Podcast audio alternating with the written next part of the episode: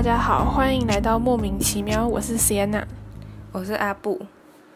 嗯，那最近因为快开学了，所以我们想要来聊一聊学校里的性别议题。虽然说等我们这集剪好上架的时候，应该已经离开学这件事很远很远了。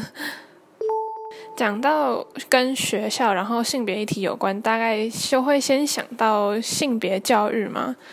这件事，虽然其实还有很多其他的，但是我觉得我们可以先从性别教育开始聊。嗯，性平教育通常是放在健康教育里面的吧？那你有印象，就是你上过什么性平教育的课程吗？然后你觉得教的怎么样，还是内容如何？我记得应该是有，但是很少。我比较有印象，好像是三四年级的时候教月经还有梦遗的样子，然后国中就。国中的健康教育其实我也真的不知道在干嘛，然后高中我还没有上到健康课，诶，好像是高三吧，所以不太确定内容是什么。然后我印象中很就是健康教育很多都在教什么情感教育，就如果你分手的话要怎么处理，然后他的给的那些方法都很瞎，就根本就不会那样分手，也不会那样子谈恋爱，就是一些很废话的东西。然后性别教育的地方就是超级超级超级少。那你觉得就是，嗯，虽然我们不可能去定课纲了，但如果说你要教性平教育的话，你觉得应该要教哪些内容比较适合？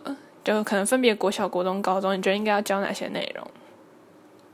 国小应该就是认识身体，这个蛮重要的，然后认识自己哪一些地方是可以被触碰，哪些是不行的。我记得这应该现在就有。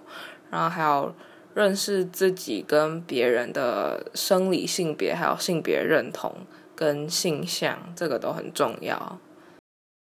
对，这个就是我们之前有讲过那个性别光谱，就我们那时候刚好有学到，只是后来好像又被从课本里面删掉。我觉得那个就是超重要，因为性别认同啊，然后性别认同就是很小就会形成，然后性向就是每个人不一定，但是可能有些小时候就会有这种感觉。那如果学校没有教，然后呢让他自己去探索的话，可能就会面临很多挣扎、困惑，就是很痛苦、很辛苦的过程。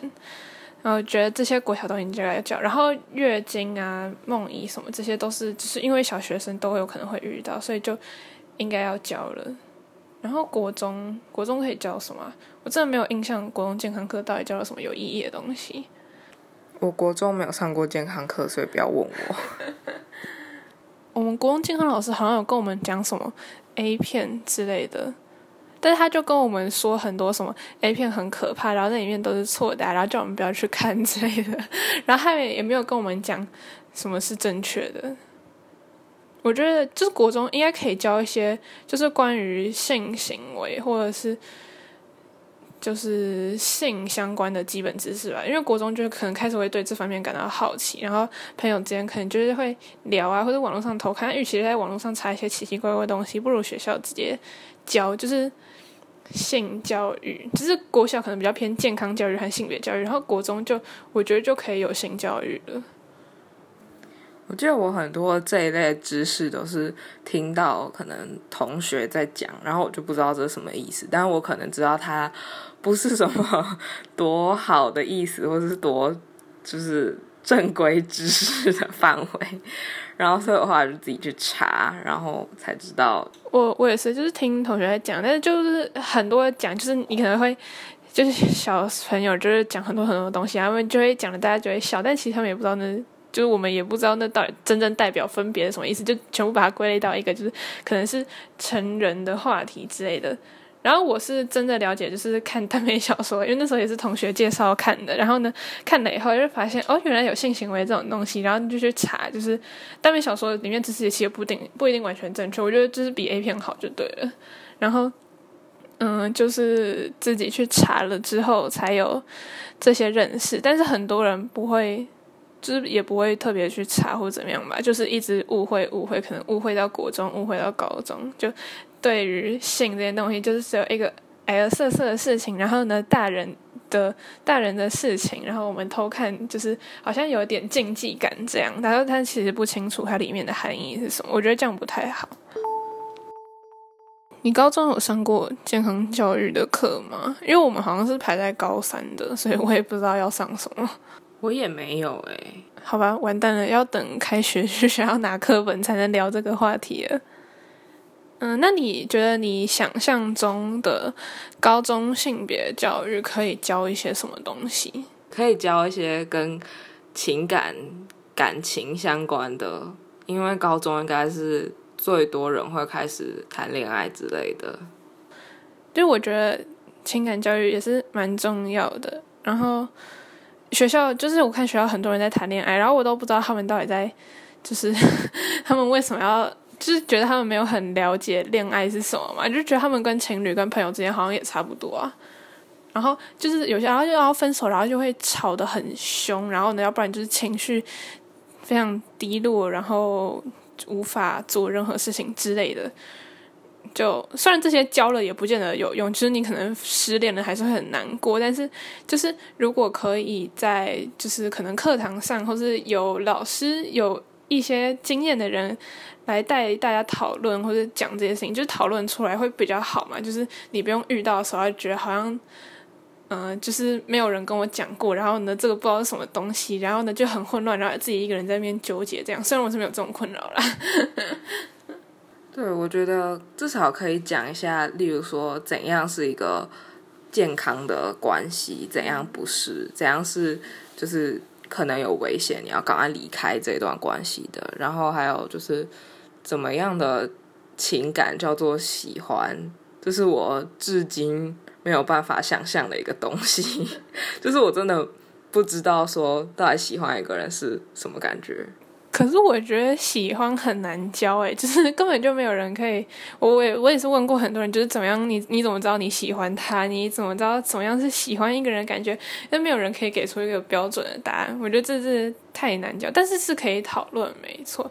我觉得好像是国中，然后还有什么？他要把感情分成激情、迷恋和另外是什么？嗯，激情、迷恋和爱吗？我有点忘记了。反正他就是区分这三种不同的感觉。然后呢，什么激情加迷恋就是什么激情的爱。然后呢，就是各就是分。然后另外是什么浪漫爱？然后。守护的爱之类，反正就是很多。然后，对我也忘记他在讲什么，但是就是大概有这样子。国中好像有稍微讲到一点这样子的内容，就是跟恋爱有关系的。但是其实我觉得还有另外一个，就是可以教大家，其实爱是有很多形式的，就是不一定要就是什么一对一啊，然后呃，就是要永远跟你在一起啊，然后我认定了你，然后你就不可以就不可以跟其他异性讲话，这是这种很传统式的。是感觉脚本已经写好了，恋爱就是爱，恋爱或是爱这种事情，其实有很多不同的空间还有选项嘛。这些我觉得是高中可能不用教一些那么死板的东西，就是这些事情可以大家聊聊，然后互相了解，然后老师可以去引导或是讲一些概念的话，就觉得还不错吧。像我妈小时候也会就是教我什么是就什么是恐怖情人，还有说如果你以后跟一个人谈恋爱，然后就是你看他如果生气的时候就是会动手什么的话，那还有可能就是就是危险的，然后或者是他会情绪勒索这样，他就会有教我一些就是要怎么分，然后就说如果你遇到这种人的话，就要小心一点哦，不要跟他谈恋爱，或者谈恋爱之前要就是注意还有没有这些倾向什么的。我觉得这些也可以教啊，就是蛮重要的。虽然我就是还没有用到，但是应该很多人都已经遇到这些状况了吧？就是以高中生来讲的话，可能国中就有一些了。我前不久才在跟我姐聊天的时候讲到说，如果有一个人跟我说他再也离不开我的时候，就是要跟他分手的时候了。我觉得这蛮好笑的。以恐怖情人的角度来讲是蛮可怕的，但是热恋期的人应该就不会这样想，就是恋恋期的人就会觉得这是情话之类的。不然，如果很多就是情话，就是如果两个人互相喜欢的话，就会很甜。然后，如果有一个人已经不喜欢，就是直接变超可怕。就是性别教育大概就这样吧。后面就是纯粹是我们的自己的想象和脑补，因为就我们没有上过，还没有上过高中的性别教育，所以我们只能想说，只是我们理想中的性别教育或是健康课程可以上些什么。然后还有另外一个就是。现在就是一零八课纲嘛，然后就要融入很多什么素养啊，然后就是各种议题。然后我发现性性别议题其实蛮常被融在各种课程中，就是尤其是公民课一定有嘛。然后像我们有什么什么英文课啊，就什么做一些课文都会讲到性别议题什么，然后就是还嗯。我也不确定是教材嘛，教材会自己会融入一些吧，然后有些老师自己也会讲一些就是这方面的性别知识的部分。像我们的公民探究课嘛，就是不是有联合国有什么什么几项发展目标，然后其中有一项就是不平等，然后我们就有讲到就是不平等就是什么种族不平等、阶级不平等、性别不平等之类的，然后就会就会写一些相关的报告。然后我记得英文课本嘛，我不确定版本一不一样，就是我们的版本好像有一课是讲什么冰岛的女权是全世界最。就是最平等的嘛，反正就有一课英文课文在讲那个，然后还有一个杂志，就有其中一篇讲到跨性别。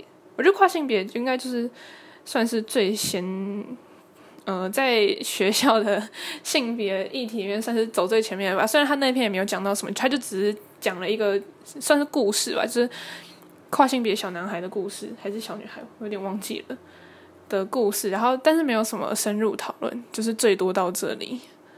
但我觉得高中已经比国中好很多，就国中几乎基本上没有什么印象，就是课程中有这种关于性别议题或是各种议题的教材，或是不管考卷作业什么的，都几乎都没有。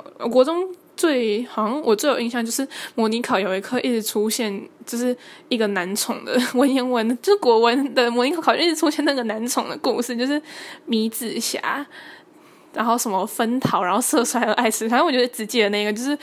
我唯一在国中的教材上面看过最性别，就就是最有讲到性别议题，就是只有这个男宠的故事，然后是文言文的。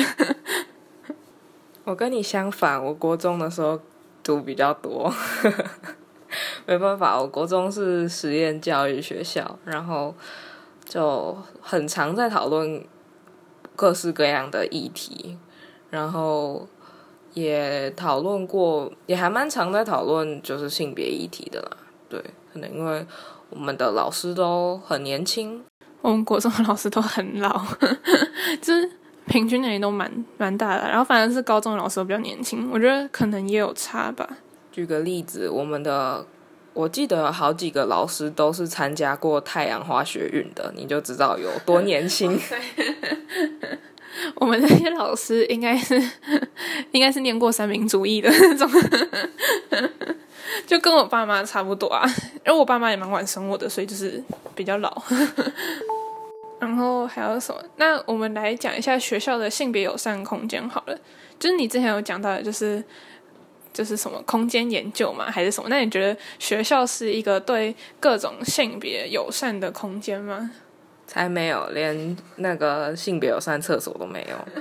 我之前就是我们的探究与实作的课，然后我那时候是选跟公民有关的，然后那时候我们就在决定说要选一个主题，然后去做一个公民行动方案。我那时候就有提说。就是增设性别友善厕所这一个，但是因为刚好那时候我们学校厕所才刚改建完，后来就就是这个提案可能就不太合适吧，可能要再过个十几二十年。讲到这个，我要称赞我们学校一下，就是我们学校是有性别友善厕所，虽然是不是很让我满意，就是他在我们学校有好几四栋。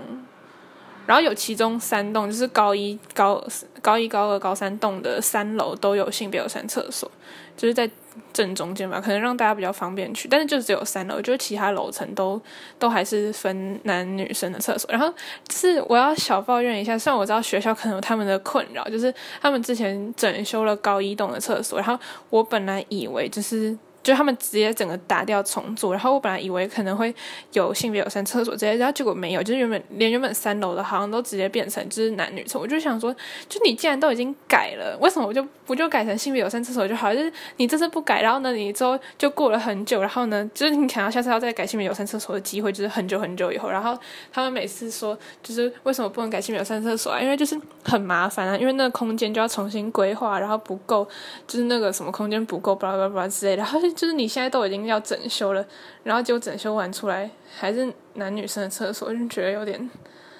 嗯，有点不小不爽，就是蛮可惜的，因为就你就已经花钱了。之前就是讲性别友善厕所，很多就是学校一定都会说什么没有钱啊，没有钱修啊，然后都已经修了，然后还是没有性别友善厕所，心很累。所以台大有性别友善宿舍，有台大有性别友善宿舍正在盖的样子。然后我之前就看到有新闻说，就是他还是会分，就是性别生理性别那种的。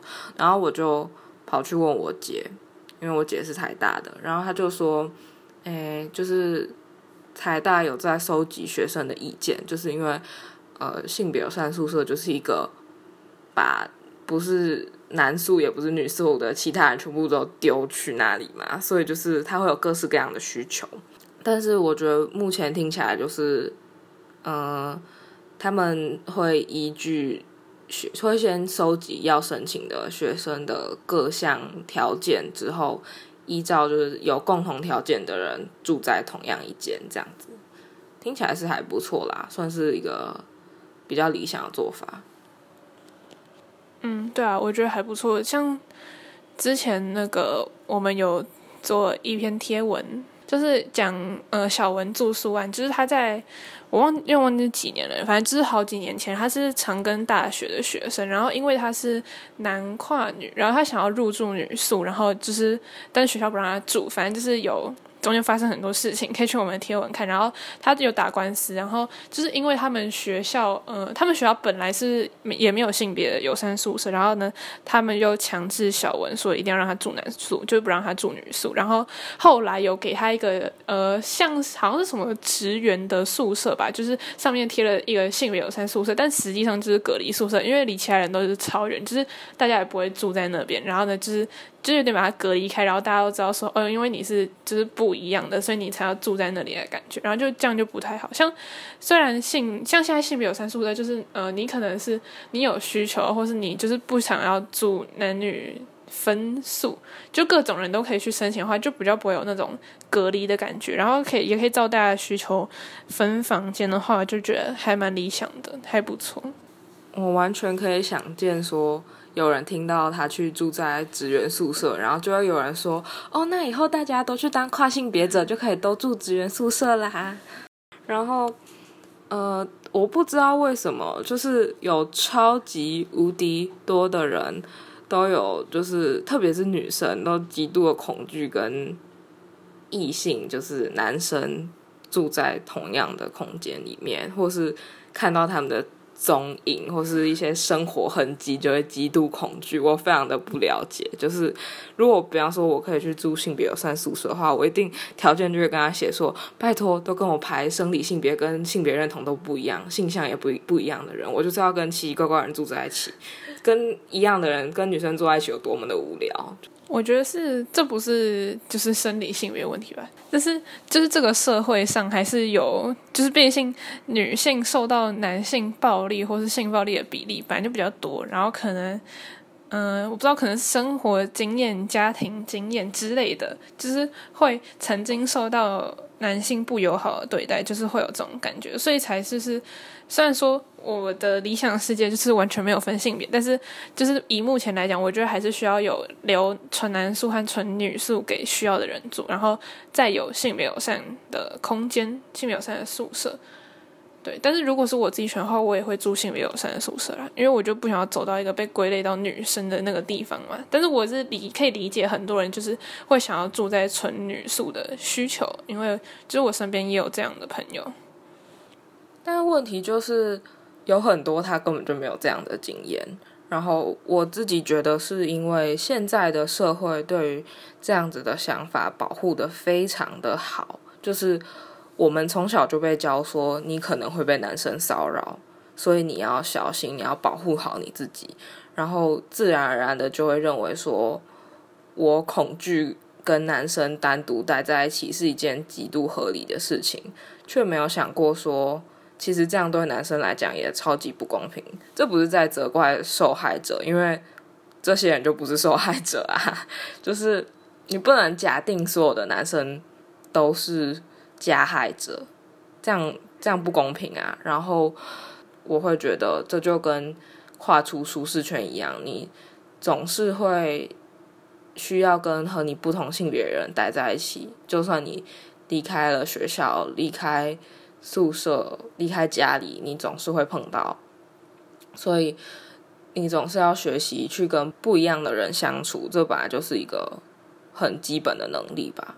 嗯，对啊，像有些男生，也就是可能就是只因为他是生理男性，然后就会被女生有点像是看到他就很害怕，或是他想要有友好的表现，然后就是会觉得说你是不是要对我怎样，然后就他们也是很。也会不知道，就是如果我被这样对待话，我也不知道该怎么办嘛。就是我从来没有骚扰过别人，我也没有对你们怎么样。但是就是只是因为我是男生，然后呢，大家就就是其他女生就会觉得我很可怕，这样子也是就是蛮惨的。就像是比方说，呃。如果是晚上，然后有一个女生走在前面，一个男生走在后面，他们可能只是刚好走同样的路，但是可能前面那个女生就会觉得，哦，那个男生是不是想要对我怎么样，或者是他是不是想要跟踪我？这当然是一个空间或是呃整体氛围的营造，对于女生的不友善，但同时他也是对男生的不友善，因为。他可能根本就没有这样意图，他只是刚好跟你走同样一条路啊。就如果今天换成是一个女生跟在你后面，你可能就没有这样的恐惧感。那就是当然，这是因为过去有很多相关的案例，但是你也不能因此就假定所有的人跟在你后面都是想要跟踪你吧。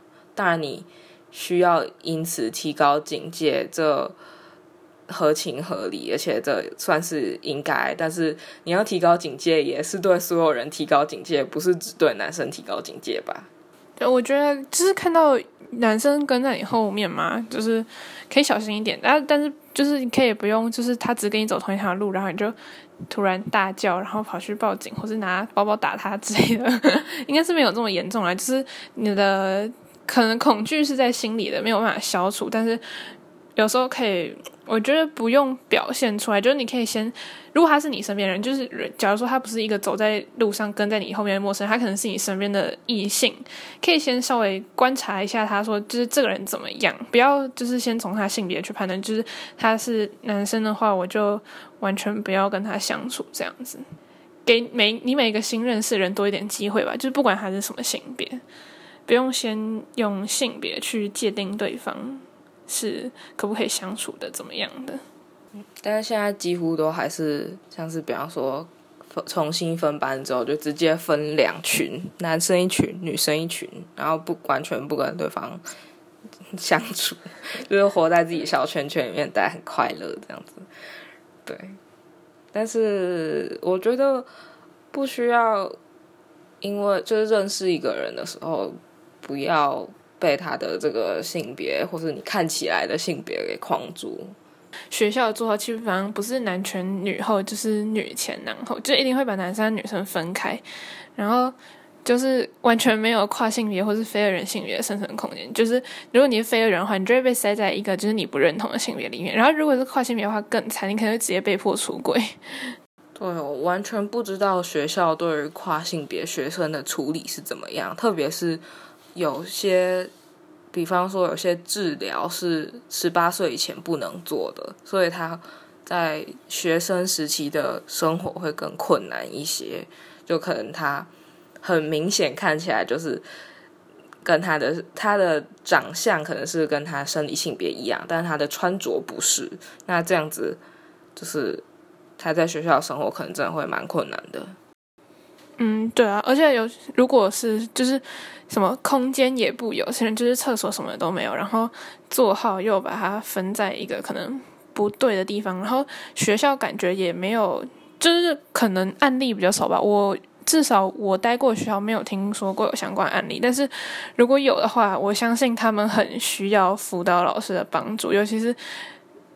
辅导老师不止帮助跨性别，还有帮助他的同班同学，就是他们可能因为不了解，会有霸凌什么的。我觉得那些都需要处理，但是我不确太确定现在学校的辅导老师有没有受过相关的训练，就是不同性别认同、性倾向的这类认知的训练或是知识，有没有吸收过这些知识啊？但因为如果没有的话，他们在处理这些案例的话，可很可能就是我觉得基本上就是恶度创伤，就只是对那些学生的恶度创伤，也就是他不了解这些东西，然后可能会讲错话或是。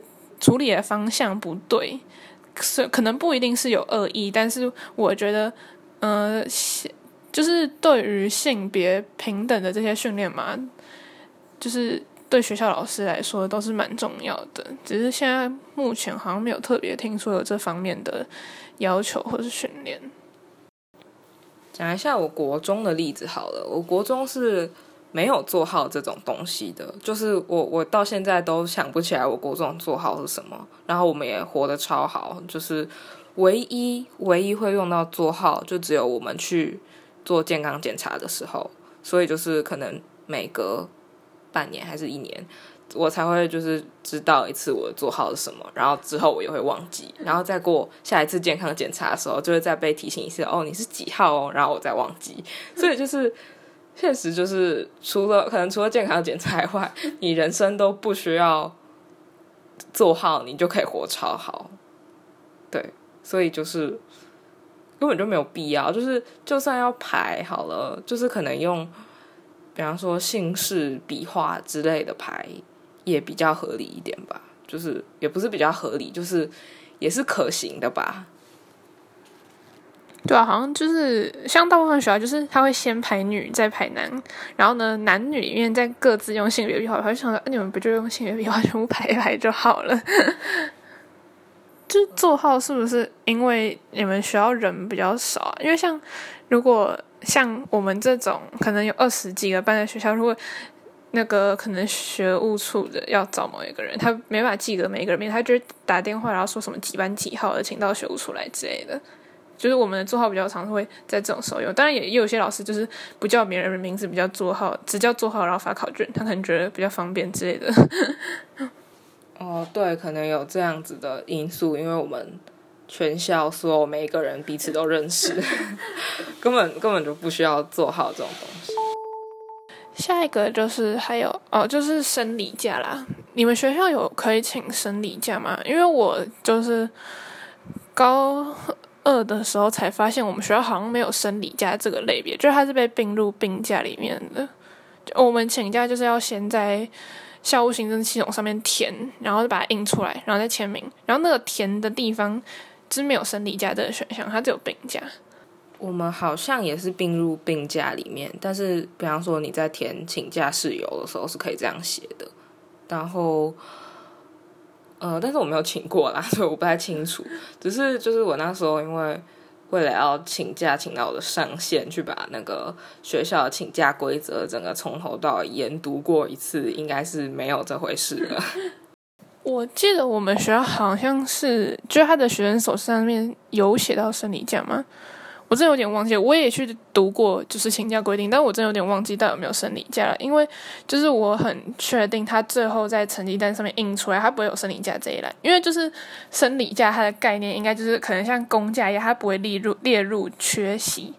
然后，但是他把它并入病假里面，因为病假是会列入缺席的，所以它就等于就是没有它的作用。因为生理假就是应该是说给有生理期的人多一天假，然后呢，你请这天假就是不会被算在你原本的缺席里面，因为这是你的天生的一种需求吧？对。但是如果把生理假并入病假就没有意义啊，就是你请假理由可以写这个，就是谁在乎你请假理由到底写什么？就是它还是一个没有优惠到的一个优惠。也不是说完全没有优惠，刚刚可能就是在，比方说，如果你刚好碰到游泳课的话，你可以合理的不游泳，或者是你可以合理的去整天躺在保健室里面之类的，但就是可能在请假上，就是还是会被列在病假里面吧。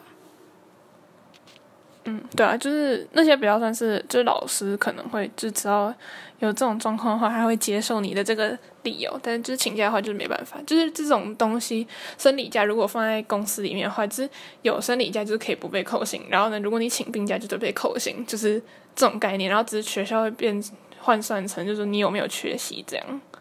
还有最近可能更会碰到的疫苗假会不会被并入病假呢？哎，可是现在不是有什么防疫假吗？还是没有？因为我们学校之前就是有可以，原本说就还没有说停课之前，他们本来说可以请防疫假，然后防疫假就是列入公假，可能疫苗就是也算这样吧。对啊，但是都还打不到疫苗。希望自己剪好的时候，我们已经达到了。哦，还有制服，大部分学校就是女生的制服就有裙子，然后男生就只能穿裤子。我觉得男生很可怜，裙子比较凉。但是我觉得，就是我不太喜欢穿裙子，就是因为都会在里面，就是我们学校裙子太容易飘起来，然后就要在里面穿一件短裤，然后就是更热，所以我通常都穿体育服。但是我们学校体育服也很性别歧视，就是女生粉红色，男生蓝色，就是一整个。就是整个校园的体育服，就是一个性别刻板印象的呈现，大呈现。就是真的，就是人很多，然后一边绿，一边一边蓝，一边粉红，然后还很丑。你们学校的制服之前被我们学校的学务主任批评说很像睡衣。他在某个集会的时候讲的，然后。然后我们学校的制服是颜色上没有区别，但是就是女生可以穿裙子，男生是也可以，没有没有规定死。但是就是那时候刚入学的时候填就是买制服的表格的时候，他会填说就是呃，比方说裙子那一栏，他就会挂号，男生建议不用。然后我就想说，这超没有必要。为什么？你为什么不能鼓励男生穿裙子？我觉得这很棒啊！就就他想穿裙子，为什么不行？你为什么要阻止他？就是在现在的社会中，男生穿裙子已经是比较需要承受一些眼光了。然后你学校还用这种方式建议他不要，这不是加重了性别歧视吗？我那时候看到超级不爽的。对。他的建议不要，应该原本就是只说，因为男生比较不会需要，所以呢，就是说他们可以不用浪费这个钱。但是我觉得他不用建议，就是 因为男生大部分的男生都不会去勾裙子那一栏，就是像我们学校也会，就是什么西装外套和领带，他后面也会写建议不要，因为根本就除了自救没有人在穿。然后我们学校的制服有很像睡衣吗？我觉得长袖运动服比较像诶。但是哦，但我们学校是蓝色粉色，应该很好猜，就是我们学校我们是哪一间？啊，你们的话就是，如果有你们学校的学生的话，可能会记得这件事情。哦，就是我们学校好像有一个不成文的规定，就是因为我们运动服有分颜色，就是我们有不成文规定，就是你来入学买制服的时候，其实女生你是可以去拿蓝色，然后男生也可以拿粉红色，但是基本上没有男生拿粉红色，只是好像就是。越来越多啊，就是这几届下来，越来越多女生会去拿蓝色的，应该也是有，就学长姐会讲。像我那时候入学的时候，我就不知道可以拿蓝色，所以我就拿了粉红色的。但是呢，就是后来就有人跟我讲，然后呢，就可能这样一直传下去。然后呢，后面就是我们这一届的学弟妹就看到好几个都是女生，然后穿蓝色的。对，但是就是学校没有没有鼓励，也没有。禁止，他也没有告诉你说你可以这样做，就是不成文规定。就是你去拿制服的时候，你就可以走到那边说我要蓝色的，就这样。但我是蛮期待，就是以后如果就是越来越多女生拿蓝色，就干脆以后大家全部穿蓝色就好了，就就不用再分两个颜色，就是很奇怪为什么要分。还有还有手真卡嘛？但这个我们两个都没有遇过吧？就是我之前有听，嗯，就是认识的人说他有签过手真卡。就是说一些，就反正就是他给你张小卡，然后上面就宣誓说什么婚前不有性行为，不不不不然人家要签名，真的超可怕的，这到底是什么鬼东西？嗯，对，但是我们两个都没有经历过这种奇妙的生物。但是哦，就是之前一直有什么彩虹妈妈退出校园的那个。就是议题嘛，但是我们国小也有彩虹妈妈，但是我没有印象，就是她对我灌输了什么奇怪的性别观念，或是我没有印象，就是我没有认知嘛。因为那时候彩虹妈妈就是是我们班上其中一个同学家长，他就只是来讲故事而已，所以我以前一直没有把彩虹妈妈跟就是呃反同嘛连接在一起。我其实也是到可能高年级才知道这件事情，但是我一直有印象的事情是。我一直记得，我从中低年级开始就一直会对于彩虹妈妈这件事情感觉很不舒服，就是他上课那种方式让我觉得超级的不自在。然后我是直到中高年级才知道，哦，他可能是，比方说有基督教背景或是反同的这个背景的。对，但是我已经不太有印象说当初是讲了什么，但是我就是一直记得说那个上课感觉就是让我觉得超级不舒服的。哎，高年级有没有彩虹？高年级好像就比较少，比较少。对，哎，我记得那时候是是一二年级还是什么时候啊？不是彩虹妈妈，就是有一个老师来教我们念《论语》，就是那个，我觉得还也还蛮好笑。虽然他就是。他也没有讲什么，他就是一篇一篇，然后让我们读一次，他就讲一下里面大概在就是什么意思之类的。对他也没有讲什么，我觉得蛮蛮好玩的。因为我宁愿他教《论语》，也不要他讲无聊故事啊。就我那时候是觉得《论语》很有趣的，但是我是到很比较大的才知道，就是其实。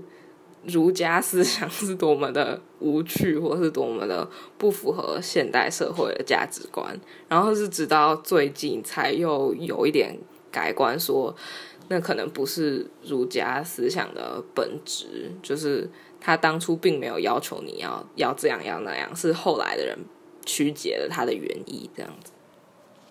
我现在最喜欢的是道家，但是我我小时候喜也还蛮喜欢听《论语》那个，但是是。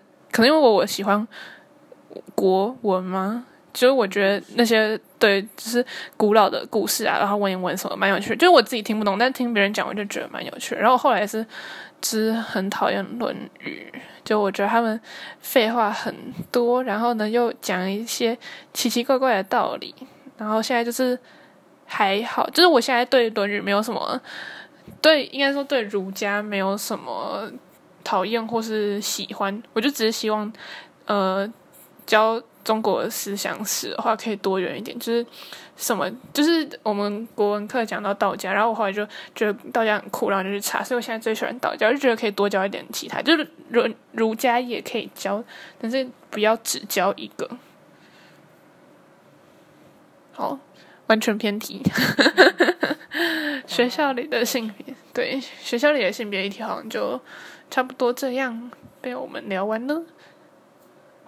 之后，如果我们因为我们都自学了，但是如果拿到学校的健康教育课本的话，可以再来研究一下里面的内容，然后再跟大家分享一下。拜拜。